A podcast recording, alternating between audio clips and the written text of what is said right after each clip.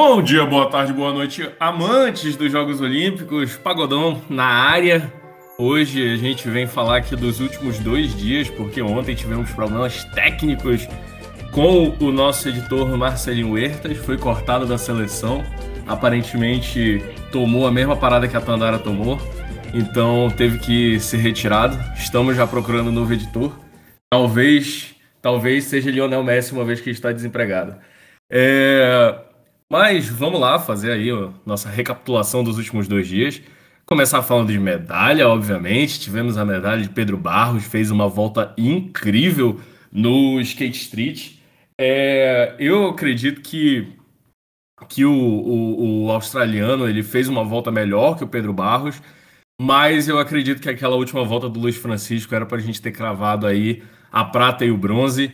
E, digo mais, se o Luiz Francisco tivesse acertado aquela segunda, aquela segunda volta dele, era pro ouro, porque faltou só aquele 540 para a gente fechar ali. Mas hoje, né, a gente tem a presença ilustre dele, nosso Mago Ruivo. Fala, Perdigão, o que, que você tem para dizer aí do skate? Salve, salve, bom dia, boa tarde, boa noite para você que nos ouve. E aí, meu amigo Claudão, como é que você tá? Vamos lá, né? É, vamos falar então dessa medalha no skate. Pedro Barros, como eu tinha previsto, é, foi nosso medalhista. A gente gostaria que ele tivesse ficado no lugar mais alto, mas vamos falar um pouco também. Eu acho que dessa vez a gente não pode tirar muito mérito, nem falar nada, não. E o que, que aquele australiano tava fazendo, cara? De verdade, eu, eu assistindo o cara, eu falei, mano, não é possível. Parece que eu tô jogando Tony Hawk aqui eu tô com controle, porque o que aquele moleque fez parecia coisa de videogame. E uhum. assim, é... não vamos tirar o mérito dele de jeito nenhum. Ele ganhou um ouro merecidíssimo. O australiano mereceu aquele ouro, fez o que nenhum outro ali fez. E o, nosso menino, é, o nosso Luizinho, né?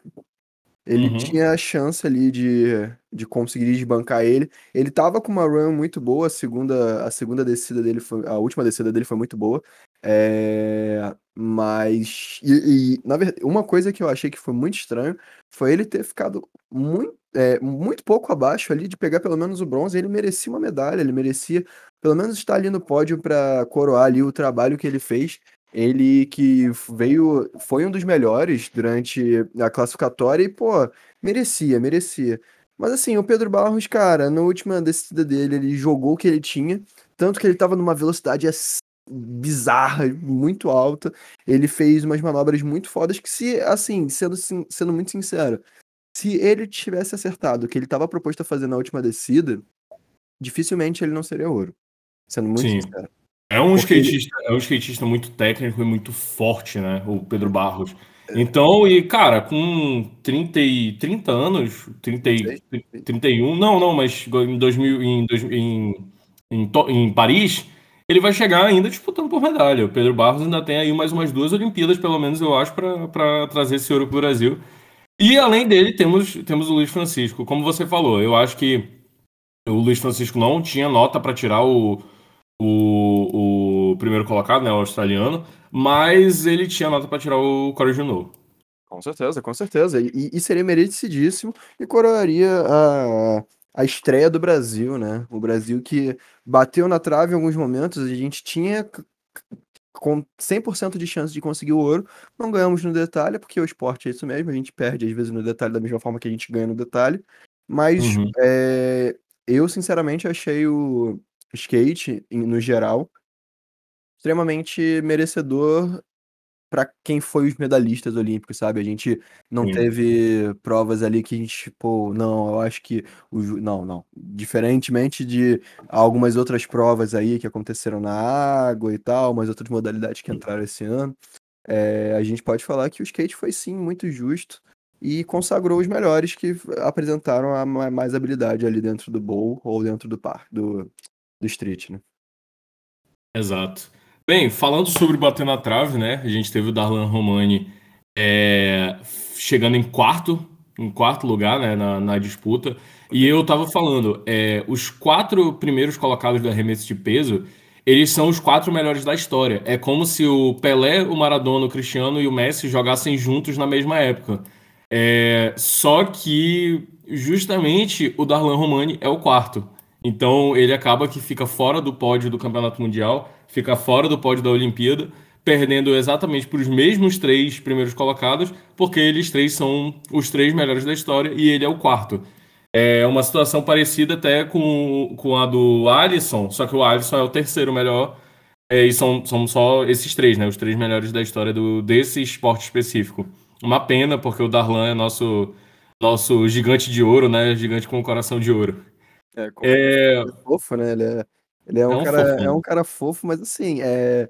eu vi uma galera criticando, né? Eu falando, eu acho que é muito difícil no dia que a gente tá gravando até a gente comentar do Darlan sem falar também das coisas que estão é, ao redor dele, como por exemplo aquele vídeo que foi postado da rotina de treino dele.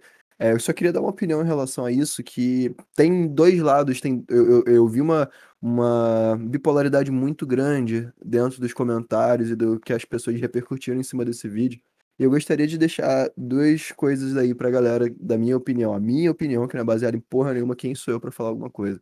Mas eu queria dar a minha opinião, que é, primeiro, não romantizem aquilo ali. Aquilo ali é, é foda. E, ao mesmo tempo, valorizem o que aquele cara fez, porque dentro das condições, dentro de todas as dificuldades que ele sofreu, é, treinador dele ficando preso em outros lugares, não teve contato, enfim, treinamento para índice olímpico a ponto de, tipo assim, você chegar lá e treinamento via Zoom, via Skype, seja lá Deus como ele fez essa merda, é, é muito diferente. Então, o cara, a gente tem que reconhecer que, por mais que ele não esteja no pódio, aquilo ali foi uma vitória, é, ele, não tá, ele não tá satisfeito, ele quer melhorar, e ele vai melhorar isso, porque ele tem uma força de vontade do caralho e, e vamos valorizar o, os nossos atletas, vamos continuar valorizando os nossos atletas e não vamos isso. esquecer eles.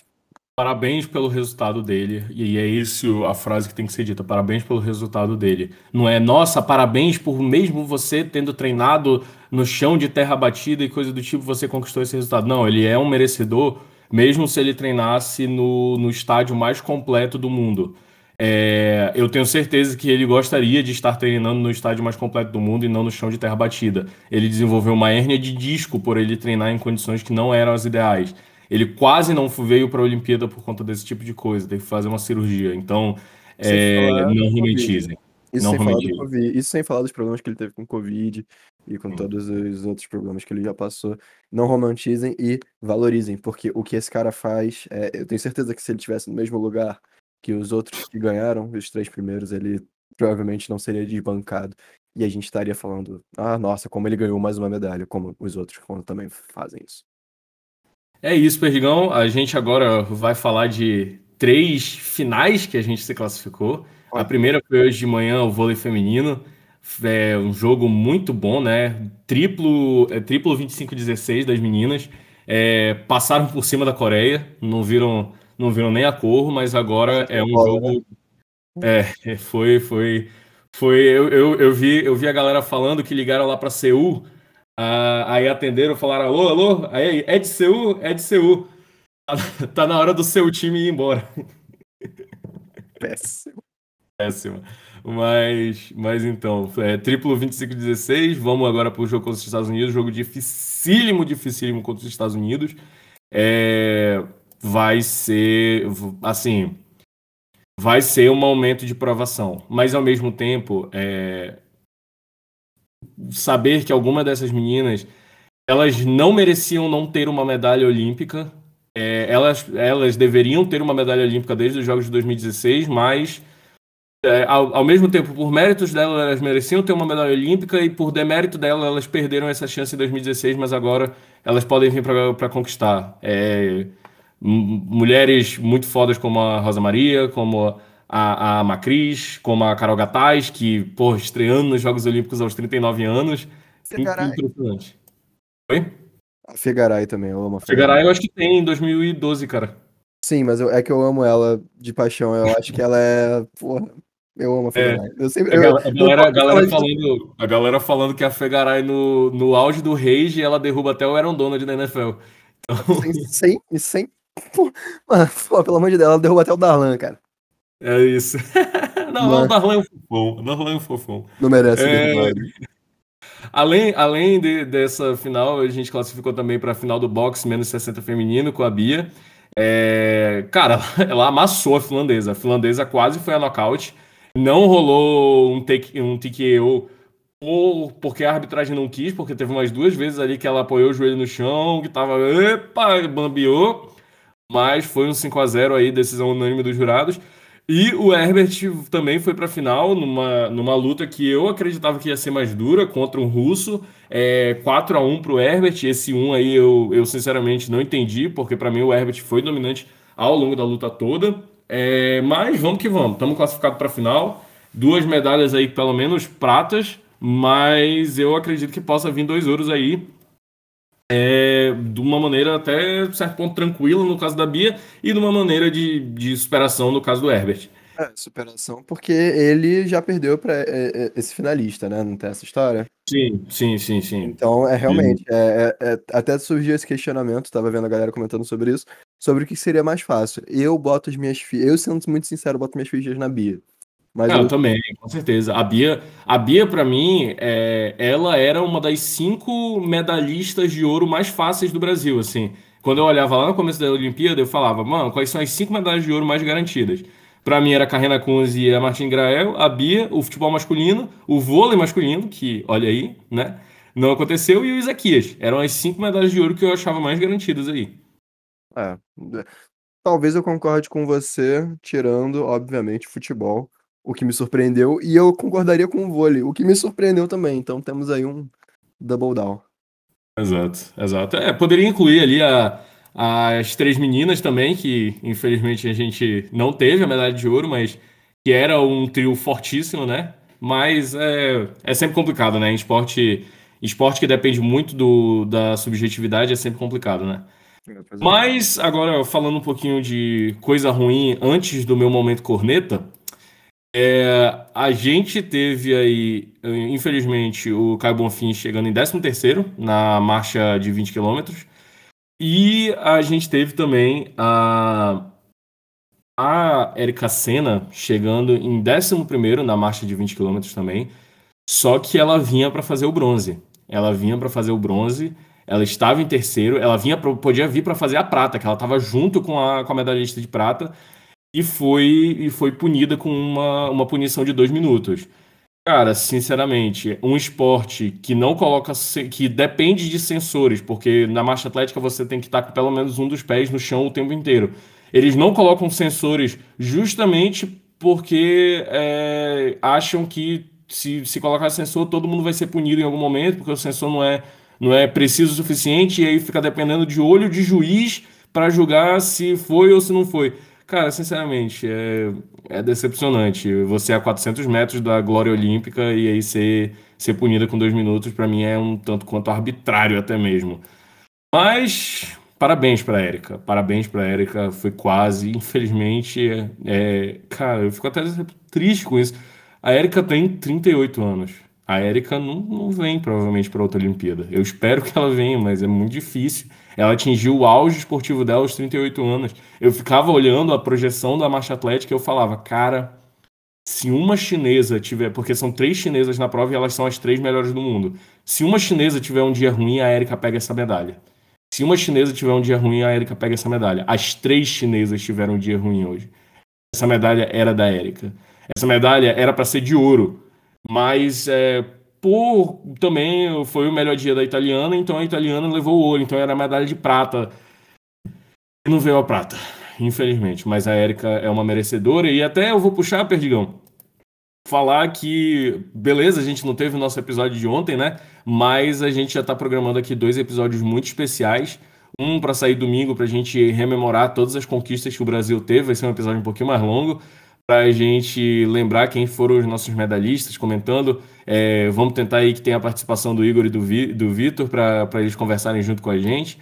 É, mas além disso, eu pedi do Perdigão e o Perdigão autorizou aí como nosso chefe criativo da gente fazer um episódio na segunda-feira falando sobre aquela frase que eu sempre repito: Olimpíadas não são feitas só de medalhas. Para a gente rememorar aí alguns grandes atletas brasileiros que tiveram grandes participações nessa Olimpíada e a gente falar o nome deles, né? E não esquecer eles e, E pedir mais uma vez, sigam os atletas que vocês gostaram da sua Olimpíada, sigam os atletas que vocês acharam carismáticos. Eles precisam desse apoio. Agora, chegando no nosso momento corneta, vôlei masculino, 3 a 1 Rússia. Thales. Ai, Wallace. O que que a gente fala, né? Não. Ai, Leal. Não sei se tem... ah, Cara, não, não. Para começar, não. não sei, Porra, vamos dar os outros. Assim, não tá dando com o Thales. Ah, o Thales é o melhor, é o melhor líbero da Superliga. Não importa. Chegou no momento do campeonato onde ele não está rendendo, tira ele do jogo. Ah, mas porra, se a gente tirar o líbero entre o central, a gente fica com o time mais alto, mas a gente fica com o time mais lento. Não importa, a gente se vira, mas, cara, não dava para jogar com o Thales. O Thales não tava fazendo as coberturas direito. Ah, é, eu entendo de vôlei? Não, provavelmente alguém que tá ouvindo entende muito mais do que eu. Mas, cara, não dava para jogar com o Thales. E aí, jogando com, com o Lucarelli Leal, eles não estavam jogando bem. Eles não estavam jogando bem. Não foi tanto culpa do Bruninho. O Bruninho começou muito mal essa, essa Olimpíada, mas não era tanto culpa do Bruninho. O Bruninho tava dando bola na mão. O Wallace que não tava virando. Mas, porra, não, é, não dá. Aí, aí tirou, tirou o Lucarelli. Tirou o Lucarelli é, que era o cara que tava mais jogando do time. Era o cara que tava virando bola. Porra, não, sinceramente, Renan Delzotto para mim já deu. Vamos aí em busca dessa medalha de bronze, ainda mais que é contra a Argentina. Mas, sinceramente, é, para mim já, já nasceu acabado esse ciclo olímpico. Não, eu, eu acho que o grande problema, além da gente ter sido eliminado de uma medalha que a gente contava muito que seria ouro, é, não vamos desmerecer não, porque eles ainda podem ganhar ali uma, uma medalhazinha e serem bronze. Mas é, eu acho que vale a gente ressaltar que eu acho que 100% das pessoas davam vôlei masculino como medalha de ouro certa. É, é uma decepção. O Brasil variou quando não variava há muito tempo.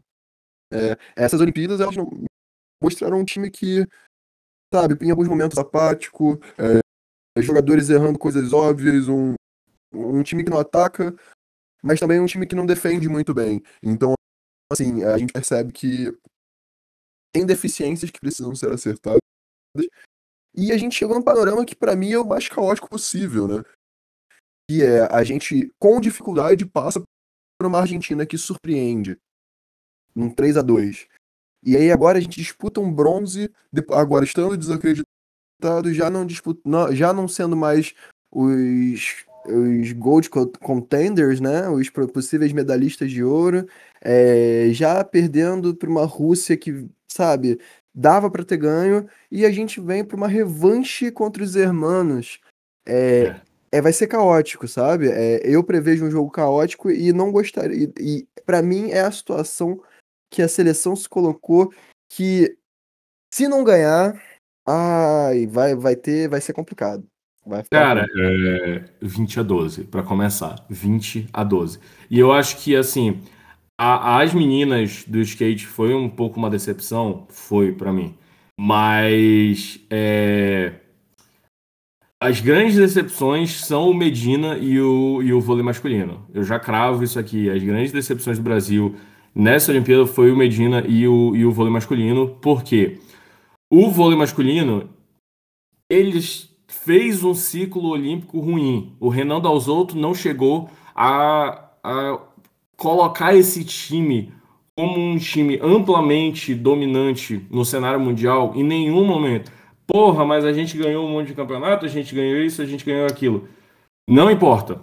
É porque a, se você pensar o ciclo, o ciclo olímpico, quando chega no momento decisivo, o time claramente não está preparado você teve no, no, no, no, no feminino uma renovação muito grande. Você teve uma renovação forte e uma renovação que favoreceu. É claro que o feminino chegou nessa Olimpíada como é, azarão e está aí mostrando do que são feitos azarões. Azarões é, servem para chegar lá e dar zebra, e fazer zebra e coisa do tipo. É, o, jogo, o jogo do Brasil contra a Rússia foi uma zebra. Foi uma zebra. O Brasil não era favorito, mas a gente foi lá e mostrou por que a gente é o Brasil. É, Mas o vôlei masculino não se preparou bem para essa Olimpíada. O vôlei masculino faltou preparação, faltou técnico. Para mim, faltou técnico, é claramente. Eu não sou fã do Renan Dalzotto. Eu é, acho que as outras seleções vão chegar mais preparadas para Paris e eu não vejo o Brasil se preparando para, para estar no mesmo nível. Assim como o Medina, eu já falei e eu repito: o Medina perdeu para mim, na minha visão, injustamente por Kanogarashi, mas ele não poderia ter perdido por Aaron Wright. Se o Medina tivesse trazido aquela medalha de bronze, eu estaria aqui caladinho, é, não falando dele. Mas aí é, ele desperdiçou uma chance de é, pegar a medalha de ouro, ou de pegar a medalha de bronze, tal qual ele desperdiçou a chance de se vacinar, né? Vacilão do cacete. Então, é, eu deixo aqui o meu hate, é, o meu hate não, mas o meu rage para a seleção de vôlei masculino e para o Gabriel Medina. É, eu, eu diria até que uma coisa que eu preciso discordar com você é que o Medina tinha 100% de chance de ganhar. É, eu acho que a gente botou o Medina também no lugar que eu acho muito complicado a gente botar. Eu, é, a gente já falou sobre isso aqui, que esporte é isso, alguém ganha, alguém vai perder, quando não tem empate, né? Mas é, o Medina já não foi para essa Olimpíada, pelo menos na, no meu ponto de vista, com tudo que cercou ele, com todo o bafafá, com todas as coisas que tem cercado ele na mídia, eu acredito que ele não tem ido com foco principal nisso. É, eu acho que o Medina tá, tá passando por um momento com, complicado dentro com ele, com coisas fora da.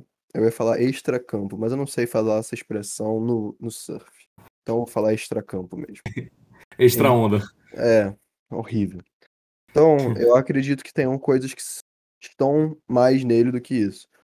Pode ver que, por exemplo, é, o Medina tem esse rolê aí, da vacina. Que eu nota zero. Digão, Digão só deixa, só deixa assim, é, permita-me discordar de você.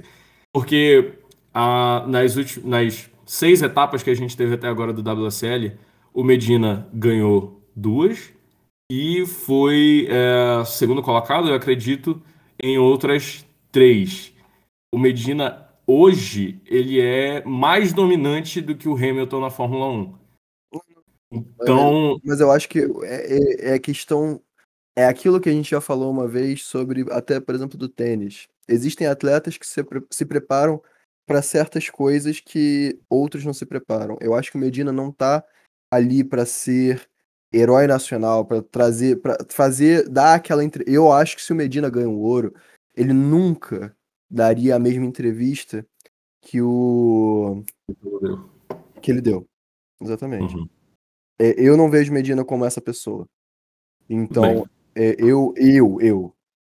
Mas eu acredito que seja mais por isso. Eu acredito que ele não esteja muito. que ele não tenha ficado tão é, no hype de ter esse momento como mas, mas aí, justamente, aí mora a minha crítica também. Porque, cara, se ele não entrou nessa competição falando, cara, esse é um palco em que o meu esporte almejou durante anos e anos, que o maior atleta do meu esporte não vai ter a oportunidade de competir, apesar de que ele queria muito competir, que é o Kelly Slater.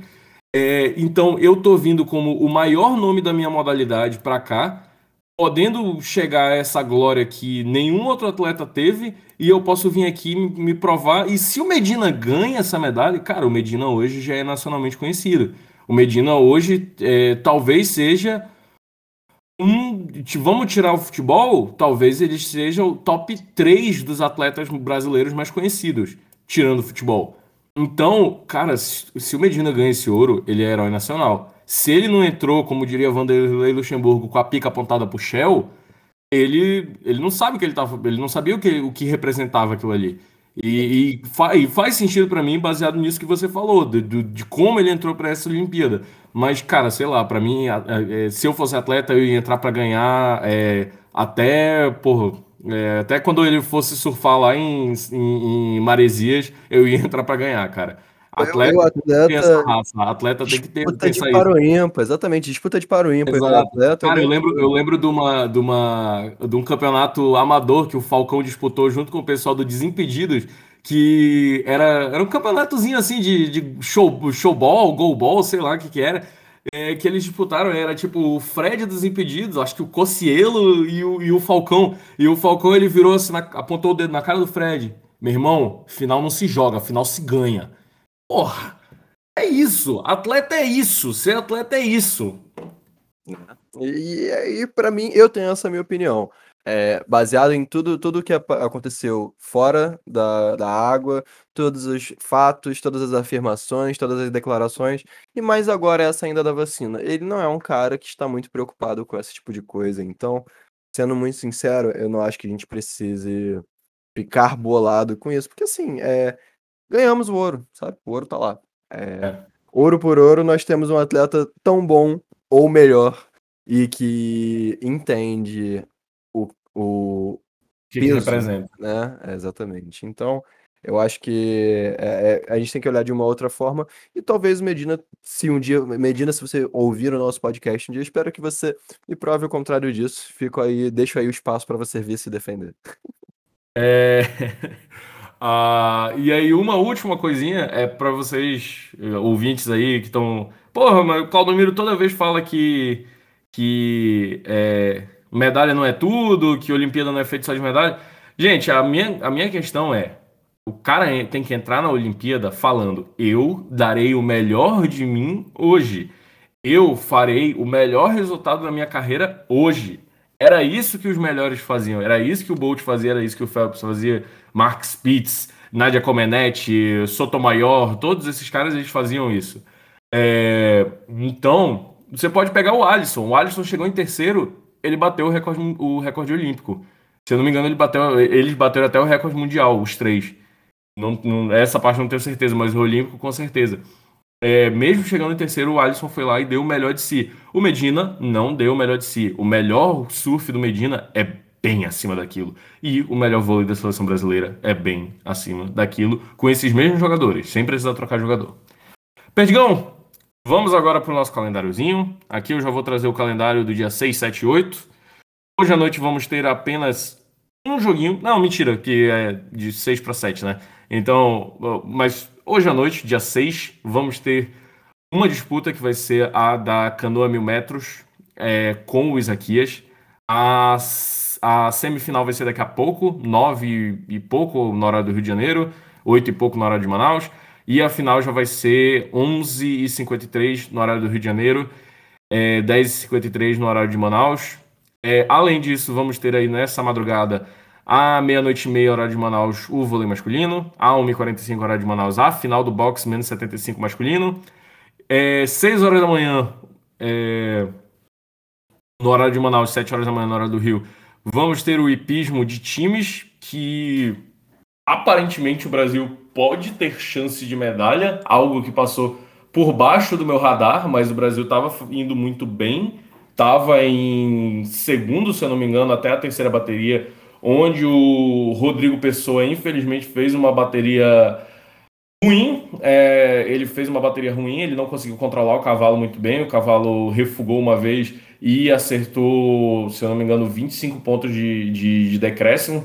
Mas o Brasil tem chance de vir para a medalha, apesar do Rodrigo Pessoa. Quem diria isso, né? O cara que tem uma medalha de ouro. É. Mas aí também, amanhã de manhã, vamos ter a final do futebol masculino Brasil e Espanha. Jogaço! É, vários jogadores bons na, na Espanha, vários jogadores bons no Brasil. É, tem que ser o melhor futebol do Brasil nessa Olimpíada. O Brasil ainda não, o que eu estou falando, o Brasil ainda não apresentou o seu melhor futebol, é, mas pode ser que venha aí. Pode ser que talvez o nosso melhor jogo tenha sido o primeiro contra a Alemanha, e eu acho que se a gente repetir um jogo daquele contra a Alemanha, com um ataque muito explosivo no começo e depois uma defesa que entrega o básico, no, no, no final a gente consegue levar esse ouro aí e o bicampeonato e a glória do Daniel Alves, do Richardson e companhia limitada. Por fim, para encerrarmos a nossa maratona olímpica, à meia-noite e meia é, horário de Manaus, do dia 8, ou seja, é, de sábado para domingo, ou uma da manhã, uma e meia da manhã, pro, no horário do Rio de Janeiro, vamos ter a final do vôlei feminino. É, um jogaço Brasil-Estados Unidos. E na mesmo, ao mesmo tempo, uma hora da, da manhã no horário de Manaus, duas horas da manhã no horário do Rio de Janeiro, vamos ter a final do boxe menos 60 feminino, que se tudo der certo, se as minhas contas estiverem certas, vai fazer o Brasil é, trazer a sétima medalha de ouro e vai fazer a gente empatar no número de ouros com o desempenho que a gente teve em uh, 2016 e superar o número de medalhas. Superar a gente já superou, né? Superar o número de medalhas que a gente teve em 2016 também.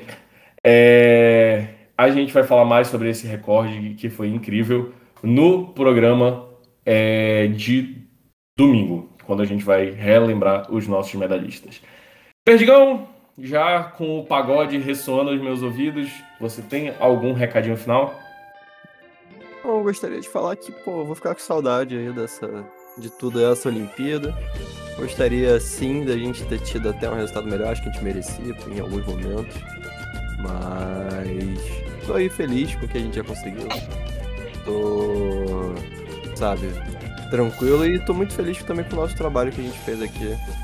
É, tem sido muito legal tudo isso que a gente tem feito.